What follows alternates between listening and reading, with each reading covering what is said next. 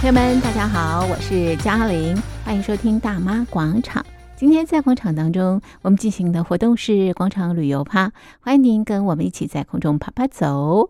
好的，今天到什么地方玩呢？今天依旧到这个台南玩啊。那台南真的有很多很多的玩法，每次我到台南都有不同的这个发现。那今天呢，我们到这个渔人岛，在这个岛上呢，有一个虱目鱼主题馆。那么我们特别访问了负责人啊，卢静颖卢姐啊，她给我们介绍她的这个创业的故事啊，也介绍她的这个虱目鱼主题馆。那么另外也带我们到渔人岛啊，把这个渔人岛的这个玩法介绍给大家。卢姐你好，嘉玲好。所有的听众朋友，大家好！是我跟这个呃卢姐是在渔光岛认识的，所以她的主题馆我参观过了，真的非常非常的精彩啊！好，刚刚也聊到了这个卢姐怎么开始呃她的这个事业，而且锁定这个呃石木鱼，我刚刚都听到了，但是听众朋友没有听到。嗯、OK，所以这个卢姐，你跟我们介绍一下，为什么你会开始呃这个以石木鱼作为呃你的这个产品的一个这个核心？OK。呃，我公司名称就叫做府城馆，呃，府城归我管了啊，开玩笑哈，好大，没有。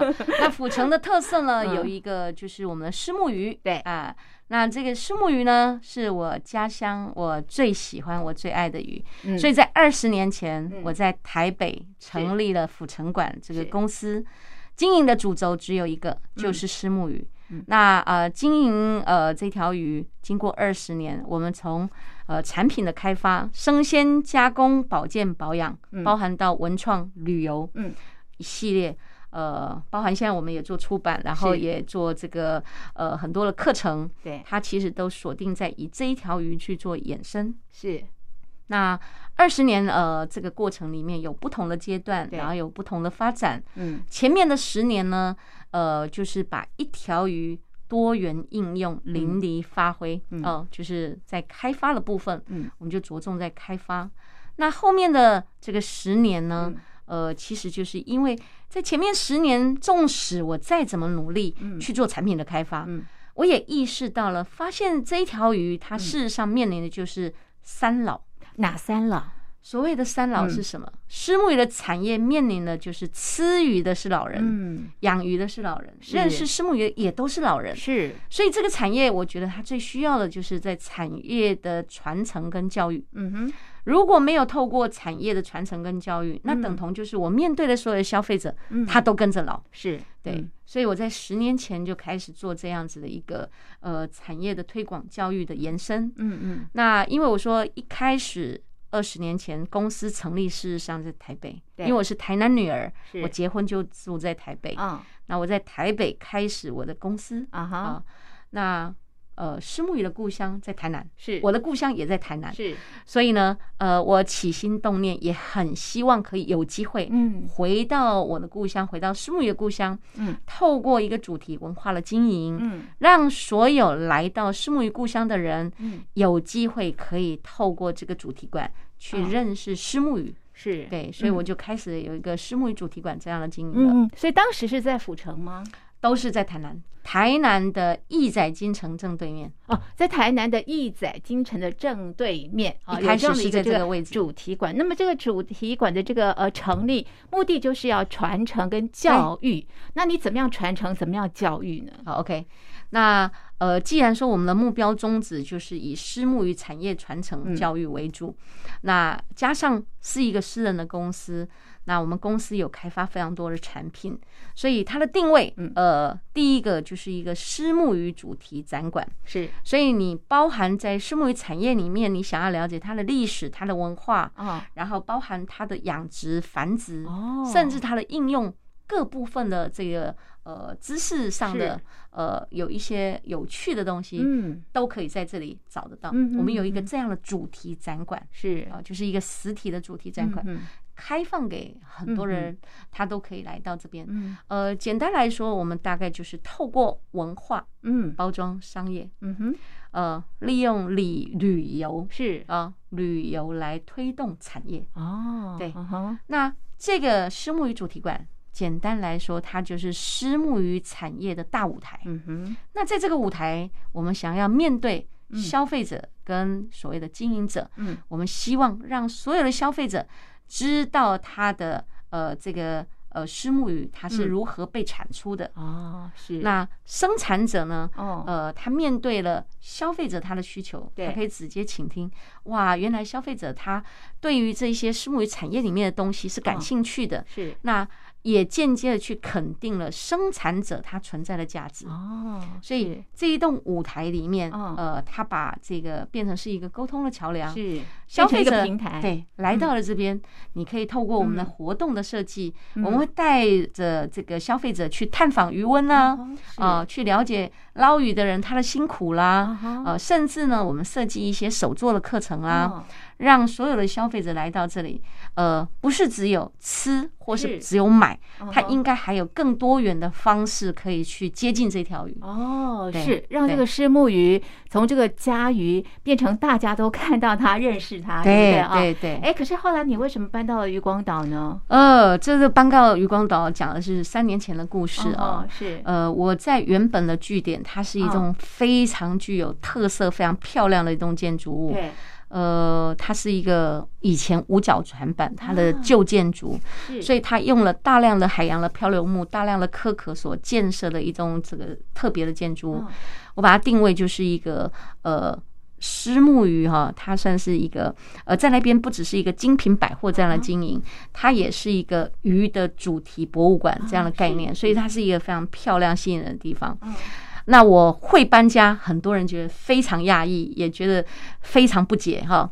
那。呃，因为第一个我的经营算不错啊，第二个它真的太特别、太漂亮，已经形成是一个台南的大地标了。我怎么舍得呢？就是 我怎么舍得？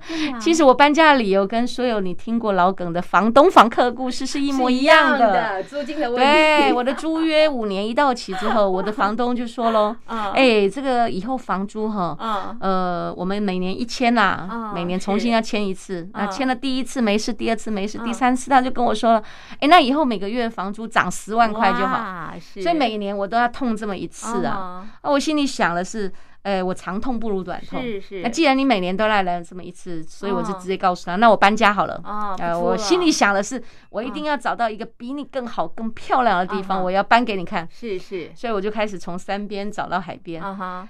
那为什么我会落脚到这个距离五分钟外的这个小岛哈？嗯，这个渔光岛，可能很多人在这几年哈，听到了渔光岛，渔光岛，到底真的有一个最近的小岛，距离这个台湾本岛这么近的一个小岛，是需要渡船吗？还是要怎么过去哦？很多人很好奇，对，很多人可能还没有听过去过这个地方。的确，渔光岛在这近两三年。非常红啊，因为我们去年的国庆烟火也在这里释放。是，嗯，那我会搬到这里，很多人就觉得说，哎，我是超前部署，眼光独到。那事实上啊，哎，我的透谁知道，在当时啊，其实是一个命运的安排。怎么说？为什么？呃，因为我其实，在十年前回到台南成立主题馆的时候。在渔光岛上就有个学校，是。这个学校呢，老师主任去找我，嗯嗯，他说如果可能的话，希望我企业来认养学校。嗯，我说为什么要我企业认养你这个公立的学校呢？嗯，他说因为这个岛上，嗯，我们的岛上总人数大概两三百人，是。全部都是老人，是，所以学校面临的完全无子化，招收不到任何新生。是是。可是我们学校的编制里面也没有家长会，所以也没有这一些资源。对。操场很大，草长得很快，需要人需要钱去做维护。所以学校希望我来认养学校。那我就开始认识了这个学校，也开始认养学校。学校里面有个海洋资源教育中心。它必须透过很多的海洋活动来，呃，这个做推广。我们就计划执行很多的活动，是让外界的家长知道这里有个学校，愿意把孩子送进来。哦，所以我跟孩跟学校就开始有这些课程的合作。嗯，那我帮他们设计很多的活动。嗯，那通过了这样子的活动，的确开始有很多的家长看到我们岛的特色。嗯，我们是形成一个特色的小学。嗯，所以愿意开始有孩子送进来。我们目前我们的孩子。将近有八十多位，哇，不错哎！而且我们的学校这个特色整个完全不同了，现在变成是一个重点的分校。是，对，所以呃，我不敢讲说这这八十几位的学生家长都是因为我们才认识这个小岛，但是我们跟学校就结下一个很好的缘分。是。这个呃结下这个善缘。当我需要帮助的时候，学校老师、主任他们很担心，就问我说：“接下来我怎么办？我何去何从？”对，我说我也不知道怎么办，我也不知道怎么搬，也不知道搬去哪里。对，他们说：“那你为什么不搬来渔光岛嘞？渔光岛这么漂亮，然后很棒，距离又不远。”我说：“怎么搬来？”渔光岛的土地百分之八十是国有土地，不是你私人想要买，你想要建，你马上就可以做得到，搬得进就可以买。是的，嗯，呃，这个当时老师就问我说：“那我们就来找里长帮忙。”我说：“里长，里长是什么东东？里长还管这么多啊？” 对，没错，我们的里长啊，是就是我们的岛主。嗯嗯，他一听到我的状况，他非常认同我的理念，他也很欢迎我可以搬了进来，所以他就积极帮我找地方。是，然后就很快的帮我找到一个，这个叫高级铁皮屋。不同的特色，他就帮我找到一个全新的，嗯，两层楼，两层楼是一个全新的铁皮屋。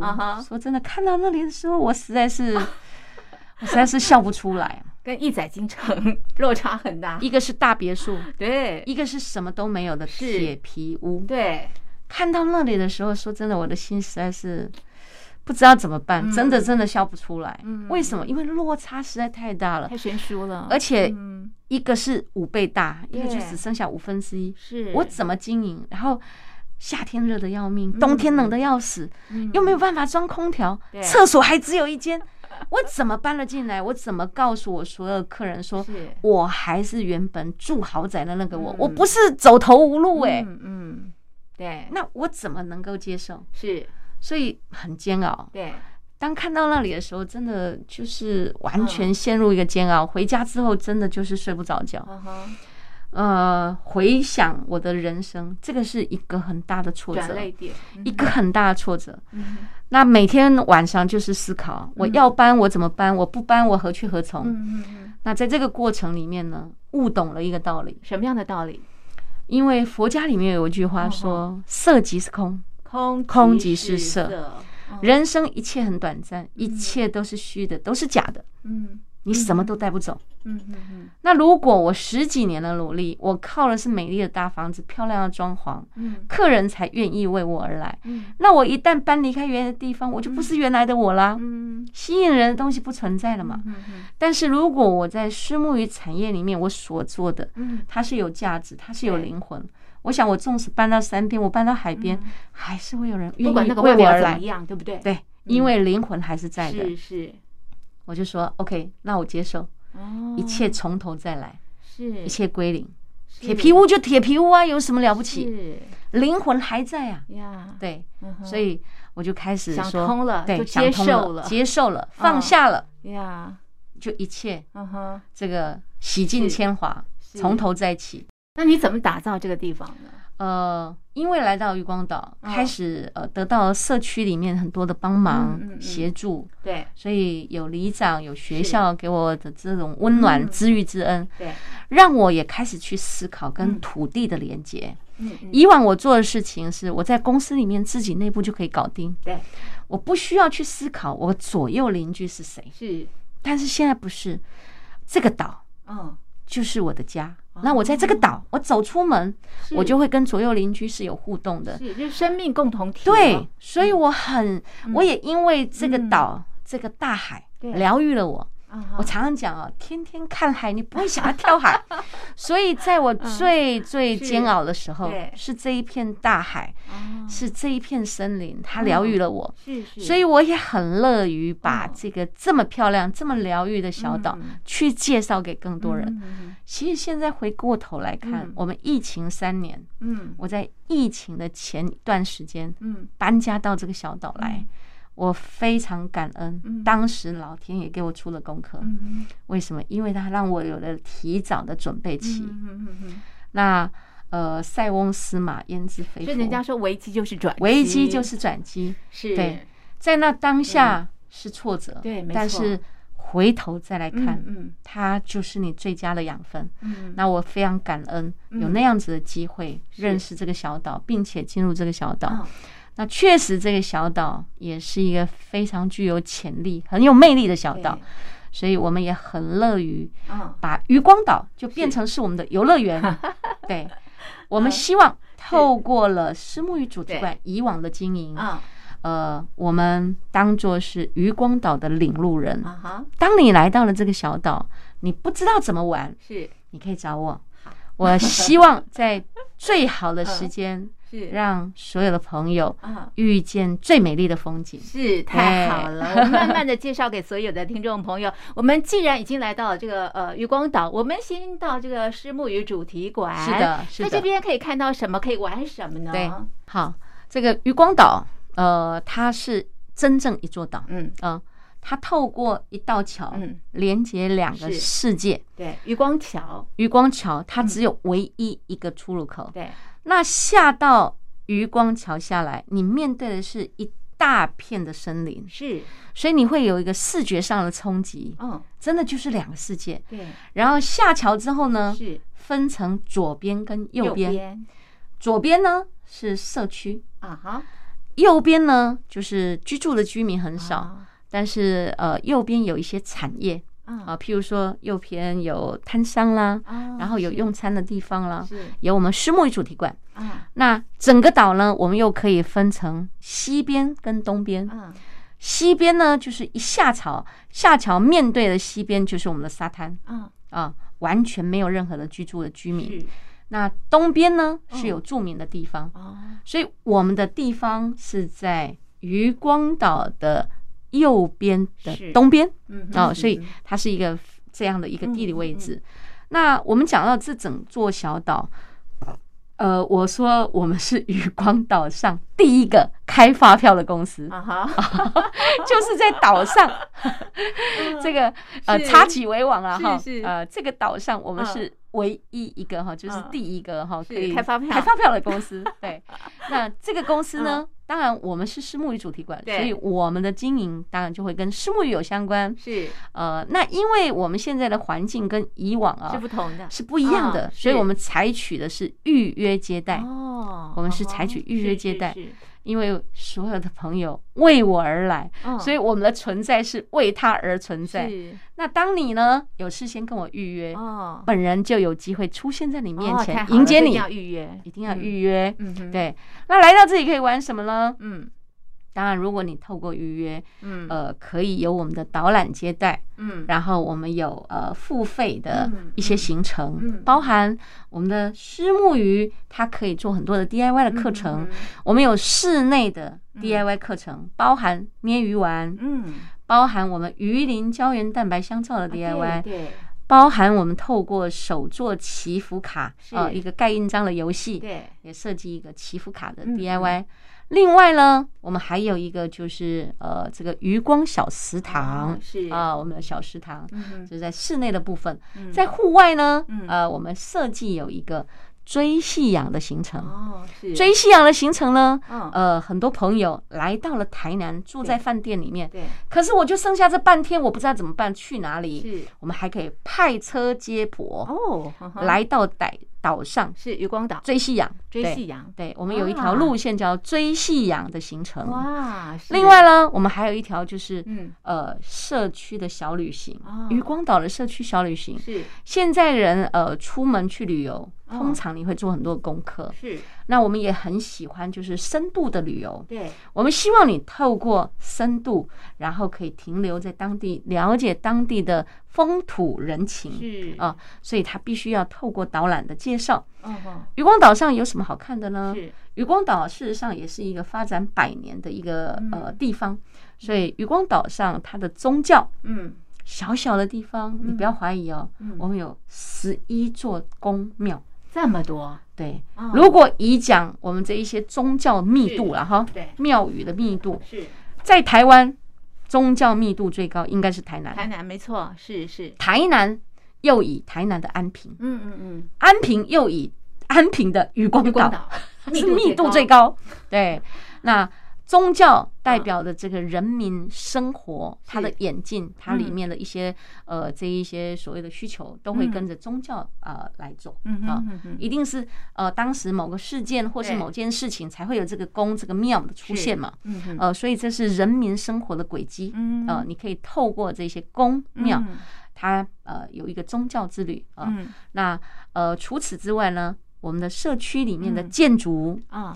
百年来的建筑是。古早的三合院，哦，现代的清水模建筑是，还有大量传统台湾的民居啊，这个都是在我们岛上可以看得到，很有看头，很有看头哎！有机会让你一秒 到京都啊，真的。真的，所以呢。呃，包含这个建筑之美，建筑之美，嗯，然后你也可以透过我们森林秘境啊，呃，看到很多你可能在市区里面看不到的这些滨海植物。是，我们的滨海植物呢，有一条秘境也是非常有看头的，是一年四季带给你不同的风情。哇，好美哦，对，很漂亮的，是很漂亮的。那另外呢，呃，整个岛上，呃，它。呃，有一些特别的产业，嗯哼，包含像我们的鹅啊，啊，这个以前我住台北，老实讲，我不吃鹅啊，啊哈，为什么？为什么？我觉得那个鹅啊，哦，吃起来软软的，我害怕。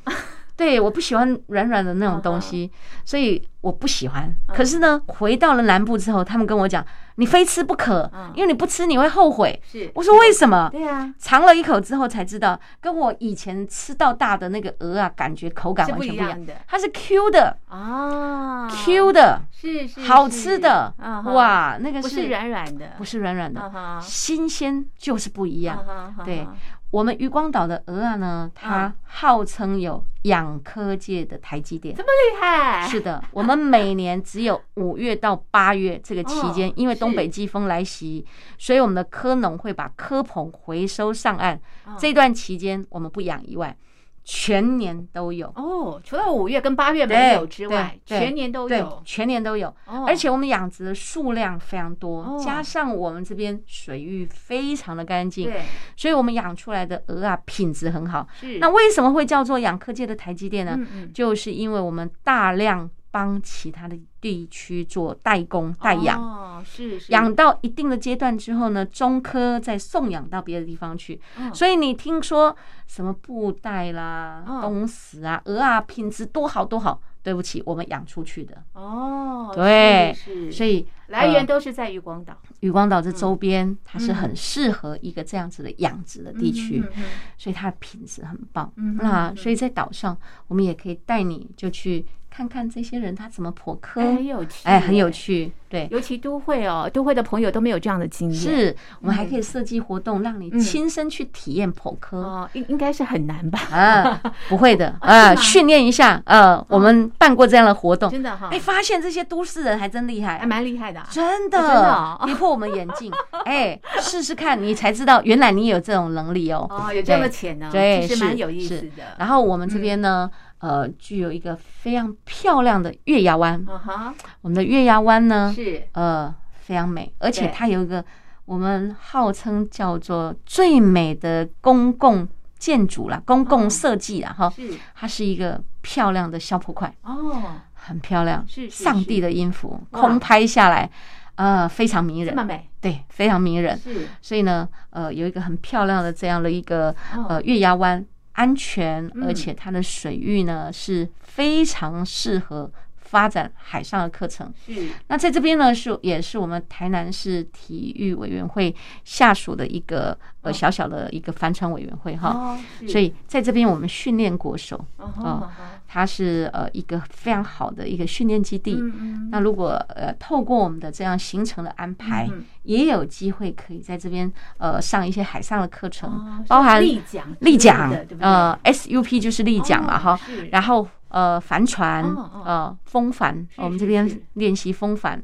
然后另外有这个呃独木舟啊，都可以在我们这边课程可以上。是是。所以我们除了有室内的课程，有户外的课程。有小旅行，对，然后你真的运气好的话，或许还可以预约到我们吃，呃，就是我们当令的海鲜，所以我们的余光小食堂，呃，会吃到什么东西啊？呃，没有菜单啊，无菜单料理啊！啊，当天渔船抓到什么你就吃什么，对，所以会有惊喜啊！对，而且我们的虱目鱼可以变化出很多很有特色的东西。我常常有客人给我指定，哎，我来一定要吃到鱼肠。这个我们余光小食堂其实很很少对外公开了哈，偷偷公开。听朋友，对对，听了这集节目都知道了。对，一定要预约，然后还不一定约得到，呃，因为老板不在就不开啊。所以老板太懒了就不开。电话多打几次。对对对对对 对，就是呃，光是一个虱目鱼主题馆，对，呃，它有非常丰富的内容，然后呃，可以提供给呃不知道怎么玩渔光岛的人。嗯，就是你就把我们当做是一个旅游的一个最前线的一个平台。那渔光岛就是一个游乐园，但是你来渔光岛，你不知道怎么玩的时候，我们就像你的咨询柜台，是，我们可以提供你所有的需求。嗯，对，所以你想怎么玩，你告诉我，然后我们可以帮你在这个场地里面去做很多的安排。对，那在渔光岛什么季节来最漂亮？呃，台南最适合。台南是一个热情的城市，对对，这么热情的城市呢，我们。住在这个都会区，然后活在空调环境里面的人，我非常非常真心的建议，千万不要在夏天来。嗯嗯，呃，你会融化啊，你会融化。对，我建议你可以在春天、秋天、冬天都很适合，都是很舒适的。因为台南没有冬天啊，是。对，那来台南呢，必备什么？嗯，必备一个。呃，舒适的心情，然后呃，在这边就把我们所有在台南你遇到的这一些朋友，当做是你最佳的一个旅途上的朋友。是，对，台南人很热情，呃。我们常常跟客人说，呃，虽然第一次见面，但是一见如故啊。你在台南的旅游期间，你有想知道的、想吃的，或是你呃不明了的，都随时可以跟我们联系。不要害怕，不要害怕，都可以问的。对，都可以问的。嗯嗯。哎，不是买虱目鱼而已，对，绝对不会，绝对不会，我给你包准，绝对不会。所以台南人跟天气一样热情啊。是的，是的，台南人真的跟天气一样热情。所以呢，你来到台南，你会发现。哎呀，台南哈，连空气虽然都是甜的，嗯，但是呢，还会黏人，你真的会想一来再来哦。对，的确是我去台南就好几次了，真的是一来再来，而且每次到台南都有不同的发现。对，像这次我就发现了这个虱目鱼主题馆。对，真的没错。对，呃，因为我因为我其实也在台北生活过，我在北部生活过，我在。南部又是我的家乡，那我的工作又是面对所有来自各地的这一些朋友们，所以呢。呃，真的来台南，你就是多问两句，对，呃，你绝对有意想不到的惊喜。收获，收获，嗯，对对对，是，哎，节目的最后，这个卢姐，呃，既然讲到这个虱目鱼哦，然后呢，呃，您刚也提到您的这个呃后十年是要传承跟教育，那我想很多人对这条鱼可能不太了解，特别是都会的我朋友，对，一定的，所以你可不可以告诉我们有关于呃这个虱目鱼的一些这个知识？OK，虱目鱼这条鱼在台湾的历史养殖中，哦，养殖的历史就在台湾有将近四百年的时间了，所以它算是养殖种类第一种啊，就是第一种被养殖的这个鱼种。然后它的养殖面积是最大，嗯啊，然后它的这个呃。全鱼都好吃，因为它的营养价值非常高。呃，你真的是可以从鱼头吃到鱼尾巴，鱼鳞用到鱼肠子，它是丁点不浪费的。那我们可以说到这一条鱼哦，事实上它是呃各个各个有用处。是是。对，那它的发展当然就如我们现在呃二十年走下来一样，它是真的呃每一个部位都去运用了。那呃以它的营养价值来说，呃。虱目鱼鱼肉，它当然就是一个完美的蛋白的来源。对，那虱目鱼含有十七种的氨基酸，微量的元素，呃，丰富的胶质。我们说它有三高又三低。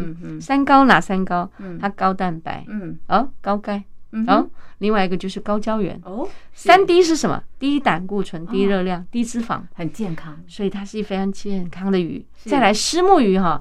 已经是便宜到吃不了药的鱼。你通常只会听到说虱目鱼它是天寒地冻冻死。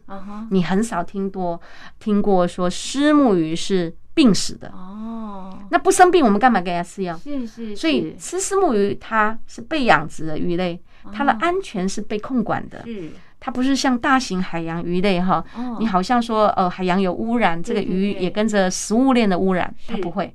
所以虱目鱼它是安全的鱼。所以呢。呃，再来，它也是一个平民的鱼，是是，不管它家鱼啊，对不对？家鱼真的是嗯便宜的很，呃，纵使它现在据说我们今年的成本涨了四十二趴，但是它还是便宜，还是便宜，它还是便宜的，你还是可以吃得起的。那我常常说，呃，就是我在接待很多游客的时候，我都会跟呃很多的朋友分享，是。呃，在我们呃这个疫情期间，我们当然就是没办法出国了嘛，对，那。很多时候啊，以往我们都会觉得外国的月亮比较圆，是。但是呃，其实，在这一段呃疫情时代，大家呃封岛了，你不能往外去走了，你会慢慢的去拓展你的视野，然后你发现原来最美的一直都在我身边。没错。那台湾的产业呢？其实我们有很多东西是靠内需就可以了，我们不需假手他人。尤其像虱目鱼这个产业，嗯，如果可以的话，嗯，我们希望在这里呼吁哦，嗯，所以也有听过认识我们虱目鱼呃这个的所有的消费者朋友们，呃，希望你日后你在菜市场，你在小摊子，你在超市，你看到了虱目鱼、旗鱼、鲑鱼，嗯，至少三次要给他一次机会。为什么这么说呢？呃，这三种各代表了什么？哈，虱目鱼就是我们本土养殖的代表，嗯啊。鲑鱼是什么？它就是一个进口的代表。对，如果可以的话，我们用本土替代进口。嗯哼，我们应该还记得哦，这个我们的孩子曾经为了吃一口免费的鲑鱼，爸爸妈妈给我的名字我都不要了。对，我相信呢，石目鱼的营养价值一点都不会输给鲑鱼。是是，对，而且它非常非常平实、平易近人的价格，绝对大家都可以吃得起。是。那另外呢？呃，我们旗鱼代表了什么？它代表就是海洋的大型鱼类的捕捞。是。那如果我们可以透过养殖替代捕捞，是。让我们的大海里面留一些鱼，嗯，让我们的后代子孙知道大海里面仍然是有鱼的，是是。那我觉得它是一个很重要的事情，因为我们一直在谈的就是永续海洋，没错，是对。如果可以的话，嗯。让我们的大海留一些鱼给后代的子孙，让他们有机会认识它。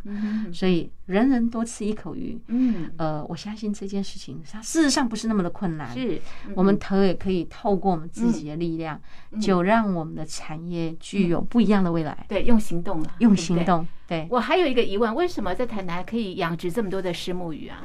呃，我们知道虱目鱼的养殖哦，其实它是喜欢在比较。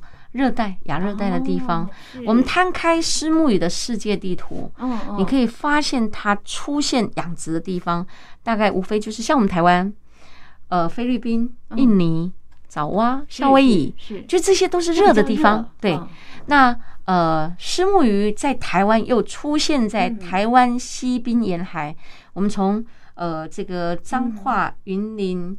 嘉义、高呃台南、高雄，一直到屏东啊，都有养殖这个虱目鱼的存在。所以虱目鱼它是一个比较喜欢热一点的环境。那刚好在我们这个西滨沿海这一带，都是很适合我们虱目鱼生长的地方。是，对对对。好，所以养殖了这么多的这个虱目鱼啊。好的，今天非常谢谢卢姐啊，带我们走进了渔光岛，对，而且呢去看了这个虱目鱼主题馆，是的，也认识了这个虱目鱼。相当的这个精彩，嗯，欢迎大家啊，这个登岛对不对？对，欢迎登岛 啊！登岛之前，请事先打电话预约，很重要。你可以搜寻 搜寻虱目鱼主题馆，是是是，好，OK，好，今天的节目呢就进行到这里，非常谢谢卢姐，谢谢谢谢谢谢所有的朋友，谢谢，拜拜。